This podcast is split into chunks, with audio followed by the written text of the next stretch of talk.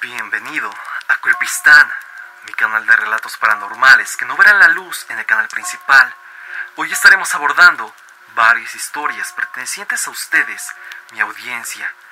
Historias como el encuentro con una bruja, fantasmas en cines mexicanos y sobre todo la aparición de una secta en un panteón famoso de la Ciudad de México. Sin más que decir, pasemos con estas temibles anécdotas. El Cristo Castigador. Gibran Whitman nos cuenta esta anécdota mediante el grupo de Facebook. Esta historia me la contó un señor de avanzada edad hace como siete años. Explicaré la historia poco a poco. Yo soy del estado de Oaxaca y cada quinto viernes mi abuela va a un pueblo pequeño a ver a una figura de Cristo. Evidentemente, no puedo revelar qué pueblo es, pero su ubicación no es algo intrínseco en la historia. Hay algunos años en los que yo tengo tiempo y suelo acompañarla. En este pueblo no hay hoteles, por lo que tenemos que pedir posada a un señor mayor, como de unos 65 años, el cual se llama Eduardo. Este señor es muy amable, nos recibe, así como a otras personas que van a ver a la figura. Siempre solíamos llegar al pueblo tarde, como a las 10 de la noche, un día antes de la fiesta. En una ocasión cuando acabamos de llegar, mi abuela y el Señor platicaron acerca del Cristo, y es en ese momento que el Señor decide contarle algunas anécdotas que ha vivido en el pueblo respecto a la figura. Yo escuché también al Señor, ya que cuando decidió contarnos, estábamos en un cuarto juntos. Él nos relata que cuando tenía unos 13 años, había una pareja que recién se había casado y vivía en el pueblo el esposo era originario del pueblo, mientras que ella era de otra parte mucho más acomodada del país. Sinceramente no recuerdo de dónde provenía la esposa. El punto es que la señora se quejaba demasiado del pueblo, siendo despectiva con sus habitantes, también con la región y haciendo comentarios clasistas todos los días. Sin embargo, en una ocasión hizo un comentario que provocaría su fallecimiento. Resulta que un día ella fue a una pequeña tienda a comprar chiles enlatados, los cuales eran muy escasos en el pueblo, y ella intentó pagar con un billete grande. Pero obviamente la señora de la tienda no tenía cambio, y la señora fue a buscar a ver quién se lo podía cambiar, pero no encontró a nadie. Entonces fue con su esposo muy enojada y lo llevó a la fuerza a la tienda. Una vez ahí, enfrente de la tendera y demás gente que estaba en la calle, incluido el señor que nos daba posada, que como te comenté, tenía 13 años. Ella empezó a decir que este pueblo estaba tan jodido que ni un maldito billete podían cambiar. Así continuó insultando a todo lo referente al pueblo hasta que la tendera enojada le dio la lata diciéndole que mejor se lo pague después, pero que por favor ya se fuera de su calle. La esposa aceptó los chiles y se fue de ahí. Mientras caminaba con su esposo, soltó un último comentario hacia el pueblo. Ella dijo que eran una bola de ignorantes ya que creían en los milagros de una figura de yeso y que solo por esa figura son conocidos en otras partes del estado. En este punto, ahora la señora comenzó a insultar al pueblo con referencia al Cristo. Fue ahí que todos se dieron cuenta, con excepción de ella, que la lata de chiles empezó a sacar humo. Su esposo también se dio cuenta y retrocedió de ella. Después, la lata explotó y la esposa empezó a arder. Eso era realmente imposible. Eso parecía que en vez de vinagre, los chiles tuvieran gasolina. Ella empezó a gritar y a pedir auxilio. Entonces fue que una señora le arrojó una cubeta con agua, pero irónicamente, esto provocó que se avivara la llama. Así estuvo por varios minutos, hasta que por fin el fuego paró y la esposa cayó al suelo. Todos empezaron a rodearla, incluso el señor que nos cuenta la historia él nos relató que toda su piel e incluso gran parte de los músculos se habían extinguido tal cual. En su cara solo estaban los dientes y los pómulos, prácticamente como un esqueleto, pero lo más aterrador era que seguía hablando. Lo único que decía era que no aguantaba el dolor. Lo repetía constantemente hasta que después de no mucho tiempo dejó de hacerlo. La verdad, al oír la historia, me quedé muy impactado pero mi abuela y don Eduardo se lo tomaron como algo muy mundano. Lo que dijo, después de contarnos la historia, fue que eso le pasó por insultar al santo de aquel pueblito.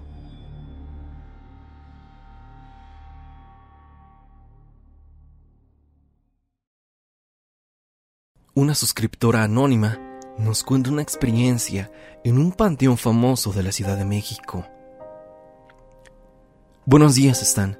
Para empezar, me gustaría que esta historia fuese anónima. Desde la parte 4 de las sectas en México, me estaba debatiendo entre enviar un correo con esta anécdota y sentí que era lo más apropiado. Para comenzar, yo no soy mexicana, tampoco quiero decir de dónde soy, pero soy de Latinoamérica.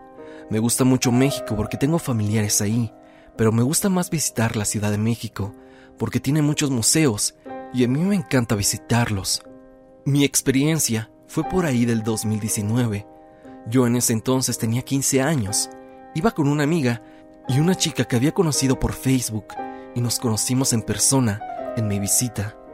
Nos dejaron ir con ella porque era mayor de edad, entonces le comenté que si sabía dónde estaba el famoso Panteón Dolores, donde recuerdo según pasaban cosas paranormales. Entonces fuimos ya que estábamos cerca. Estábamos por Chapultepec y tengo entendido, ese cementerio estaba cerca. Fuimos de día, así que suponíamos no ocurriría nada, pero estábamos totalmente equivocadas. Entramos y comenzamos a pasear. Yo iba grabando con mi celular, entonces en una parte encontramos a varias personas alrededor de una tumba. No le dimos importancia y continuamos avanzando. Pasó alrededor de media hora. Ya íbamos de regreso. No había pasado absolutamente nada hasta que llegamos a dónde estaban esas personas. Cabe aclarar que estábamos lejos y ellos no nos vieron. Yo los había visto con la cámara del teléfono. Vimos que estaban de pie en un círculo, mientras una persona estaba sobre la tumba. Creo que no hace falta decir que esa persona no tenía ropa. Se acercó a alguien más con un cuchillo y empezaron a gritar, cantar y demás. Nos asustamos pero si nos movíamos quizá nos podrían ver. Entonces nos escondimos y avanzaríamos hasta que se dispersaran. Pero no terminaron aquel ritual, porque empezó a llegar gente. Rápidamente guardaron todo y se llevaron a la persona de encima de la tumba. Salimos del lugar y comenzamos a caminar hacia la salida. Me asusté bastante, porque de donde yo soy no es tan común ver este tipo de cosas, y menos en plena luz del día. Esto me enseñó a no ser tan curiosa y también me hace ver que en lugares solitarios o abandonados realmente cualquier cosa puede llegar a pasar y seguramente ese grupo sigue siendo cosas similares en el Panteón Dolores. Sobre todo porque es grandísimo y uno puede esconderse y hacer lo que quiera si tiene cautela. Y a cualquiera que visite este camposanto podría encontrarse con estas personas en su próxima visita. Margarita Bañuelos nos cuenta una aterradora experiencia con brujas. Pasemos con ella. Hola Stan, esperando que te encuentres bien. La historia que te voy a contar es experiencia de mi abuelita materna con una bruja cuando mi mamá apenas era una bebé recién nacida. Esto pasó en una comunidad rural de Jerez, en el estado de Zacatecas, en los años 70. Una noche, mientras todos dormían, a mi abuelita de la nada la despertó el llanto de mi mamá, que lloraba desconsoladamente. Ella se levantó un poco de la cama para ver por qué mi mamá estaba llorando de esa manera, ya que ella pensó que quizá la había picado algún insecto cuando de pronto empezó a sentir un peso sobre sus piernas, que cada vez lo sentía más y más arriba, y sobre todo más pesado, mientras que mi mamá lloraba cada vez más fuerte. De un momento a otro mi abuela sintió que mi mamá, que estaba al lado de ella en la cama, era levantado por algo, y mi abuelita, como pudo, levantó los brazos para sostenerla. Se dio cuenta que quien estaba encima de ella era una mujer mi abuelita lo relacionó con una bruja. Entonces ella empezó a forcejear con aquella mujer, intentando que no se llevara a mi mamá. Cuando la bruja sintió que mi abuelita no estaba dispuesta a soltar a mi madre, empezó a encajarle las uñas en las manos. Mi abuelita podía sentir cómo le ardían las manos, pero aún así no soltaba a mi mamá, aunque aquel peso que ella sentía la dejaba casi sin aire. Mi abuelita en su desesperación, por no poder moverse ni hablar, solo pensó lo siguiente. Santo niño de Atocha, ayúdame. Y de pronto sintió como la bruja soltó a mi mamá y se bajó de mi abuela. Y al instante, de manera sumamente rápida, escuchó cómo se cerró la ventana de la casa. Mi abuelita al instante pudo hablar y despertó a mi abuelo para que él prendiera la lámpara de petróleo para ver a mi mamá y ver sus manos, ya que le ardían mucho. Cuando mi abuelito encendió la lámpara, ya estaba más tranquila. Mi abuelita no tenía nada en las manos, solo se quedó con el ardor. Esta fue la primera y última vez que mi abuelita vivió una experiencia como esta. Pero hasta el día de hoy es una historia que me deja pensando si aún ocurren este tipo de cosas hoy en día, ya que a mi mamá le sucedió algo parecido conmigo, solo que en el caso de ella, solo se escuchaba como que alguien hacía sonar una hojalata en el techo del cuarto mientras yo lloraba muy fuerte. Mi madre dice que está segura de que era una bruja, que lo que quería era que mi mamá saliera y me dejara sola o me llevara a mí en los brazos y arrebatarme de ella. Dice que una vez, cuando escuchó eso, empezó a hacer una oración que una tía de mi mamá la había enseñado por si en algún momento la necesitara. Y así fue, mientras mi mamá rezaba, que el ruido dejó de escucharse y la supuesta bruja se marchó.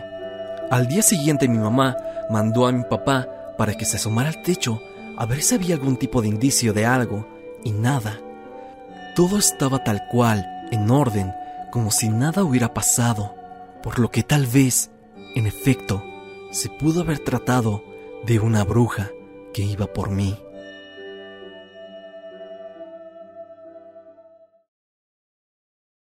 Alberto Martínez nos cuenta su experiencia en un cine. ¿Qué tal están? Soy seguidor de tu canal y me gustaría contarte algo que me pasó hace unos años. Un amigo y yo fuimos al cine, más para ser exactos, a Cinemex. Algo normal, a ver una película y ya. Todo iba bien, nada extraño ni raro. Hasta que, de mi lado derecho, me percaté de una niña que iba bajando en las escaleras. Para ser concreto, estaba agarrando el posabrazos y se pasaba por ahí pero no quitaba la mirada de la pantalla.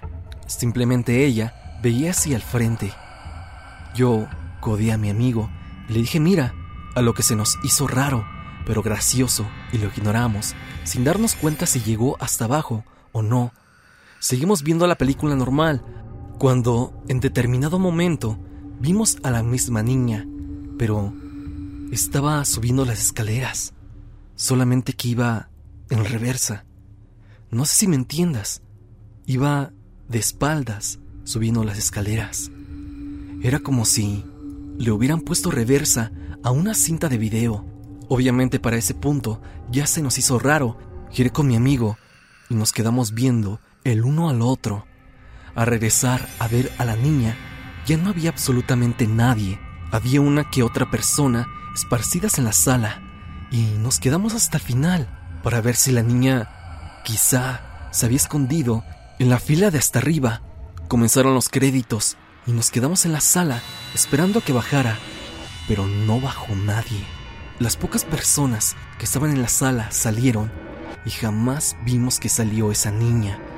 Saliendo del cine platicamos sobre lo que había pasado y lo raro es que la niña no dejaba de ver la pantalla, pero lo más aterrador era verla yendo en reversa Quizá era el ente de alguna pequeña que se quedó en esa sala, por razones que desconozco. Pero yo te puedo dar veracidad que realmente eso pasó, aunque no me explico qué o quién fue. Simplemente fue algo extraño. Antonio Santamarina nos cuenta su experiencia. ¿Qué tal están? Soy de Toluca Domex, de una de las colonias cercanas al Monumento de la Maquinita, el cual es un ferrocarril en medio de una avenida para conmemorar a la industria ferroviaria del país. Esto me pasó por allá del 2019. Estaba en la preparatoria, en el turno de la tarde. Eran fechas de diciembre y por esas fechas los estudiantes de la preparatoria número 3 ya no asistían a clases, ya que saldrían de vacaciones unos días después, y eso hacía que se quedara muy sola esa zona ya de noche. Fue un día lluvioso y salía como cualquier otra noche a las 7.40 de la escuela. Me fui a tomar el camión a unos 5 minutos de la prepa, ya que mi amigo tenía que tomar específicamente un camión para llegar a su casa, y a mí me dejaba de paso. Se hizo un poco tarde porque no pasaba dicho camión, y lo tomamos como a eso de las 8.20. Para esto yo iba preocupado porque llegaría al punto donde bajo y ya estaría sin gente, pero ya que otra me quedaba, todo fue normal, platicar con mi amigo y despedirme de él cuando llegué al punto donde era mi bajada y noté que ya no había ni una sola persona. Crucé la calle y comencé a caminar sobre la que da la entrada a mi pueblo, que precisamente en un lado está la Prepa 3 y del otro un ICES, que es una escuela de bachillerato. Era tan fuerte la lluvia, solo pensaba en caminar rápido para llegar a mi casa, que estaba a unos 10 minutos de la maquinita, cuando de repente vi de lejos a una persona que venía caminando hacia mí y me espanté, porque exactamente en esa calle es un punto clave de asaltos y esas cosas. Creí que me iban a asaltar, pero mientras más me acercaba, me daba cuenta de que era una viejita, muy encorvada. Fue muy raro porque al momento en que la vi a unos 100 metros de mí, tenía la cara cubierta y cuando estuvo enfrente de mí, se quitó la manta que le cubría el rostro y lo que vi fue totalmente aterrador. Me quedé helado al ver que sus ojos eran completamente blancos y me miró con una sonrisa horrible. Me quedé viéndola unos 15 segundos, los 15 segundos más eternos de mi vida, y se volvió a cubrir el rostro con esa mirada tan enorme y horrible, casi imposible. Te recuerdo que estaba lloviendo y aquella señora iba como si nada, como si la lluvia no la afectara. Te juro que fue tan aterrador que no sabía qué hacer. Lo extraño fue que ni una sola persona pasó en ese momento, pero después de que corrí unos metros más, empezó a salir gente y a pasar carros.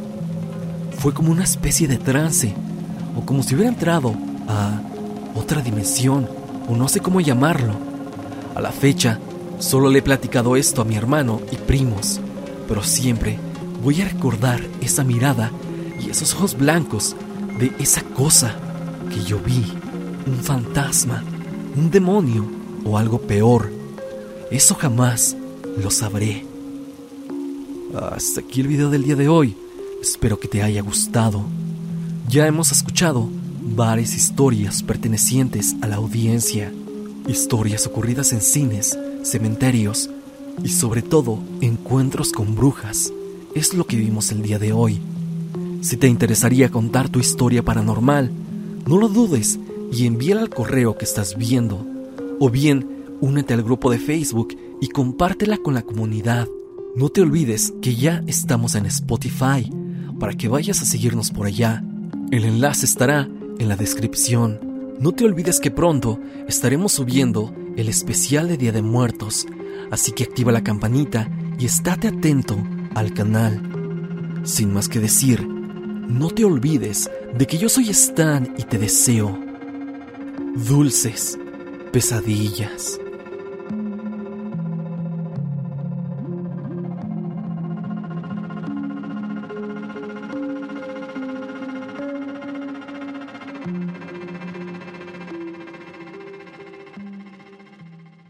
Hello, it is Ryan, and I was on a flight the other day playing one of my favorite social spin slot games on chumbacasino.com. I looked over the person sitting next to me, and you know what they were doing? They were also playing Chumba Casino. Coincidence? I think not. Everybody's loving having fun with it. Chumba Casino is home to hundreds of casino style games that you can play for free anytime, anywhere, even at 30,000 feet. So sign up now at chumbacasino.com to claim your free welcome bonus. That's chumbacasino.com and live the Chumba life. No purchase necessary. Group. Void were prohibited by law. See terms and conditions. 18 plus.